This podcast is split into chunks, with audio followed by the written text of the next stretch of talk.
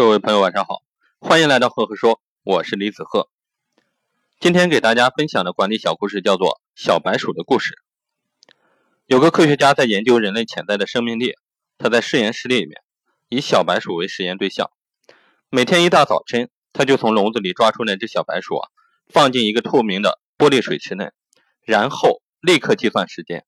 科学家在玻璃池旁边观察小白鼠在水中。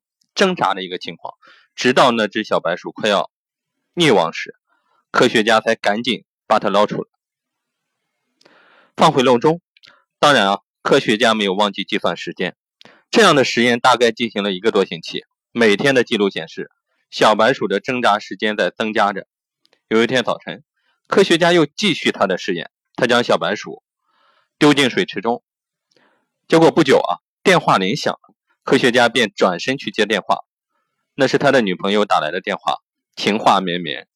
那位科学家忘记了池中的小白鼠，当他想起的时候，侧身一看，哇，那只小白鼠已经浮在水面上了。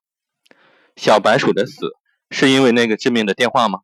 各位可以想想，当然不是，那又是谁害死小白鼠？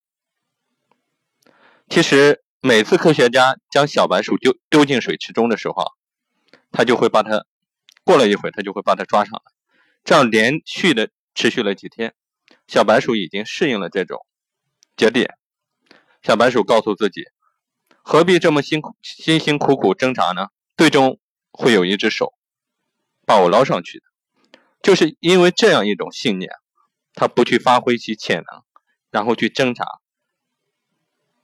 去逃亡，所以最终啊被淹死了。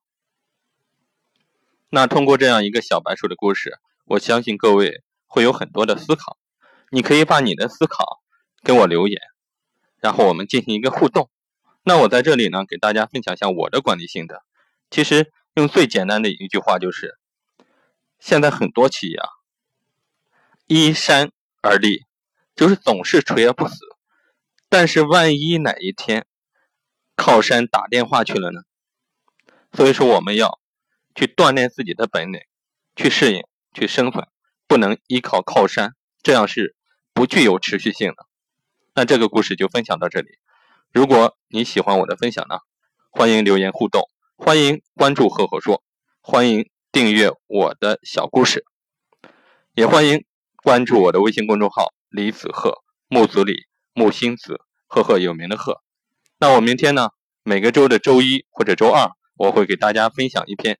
原创思考，欢迎大家多多留言，多多互动，给我一些你的反馈，我们多多交流。好了，就到这里，谢谢各位。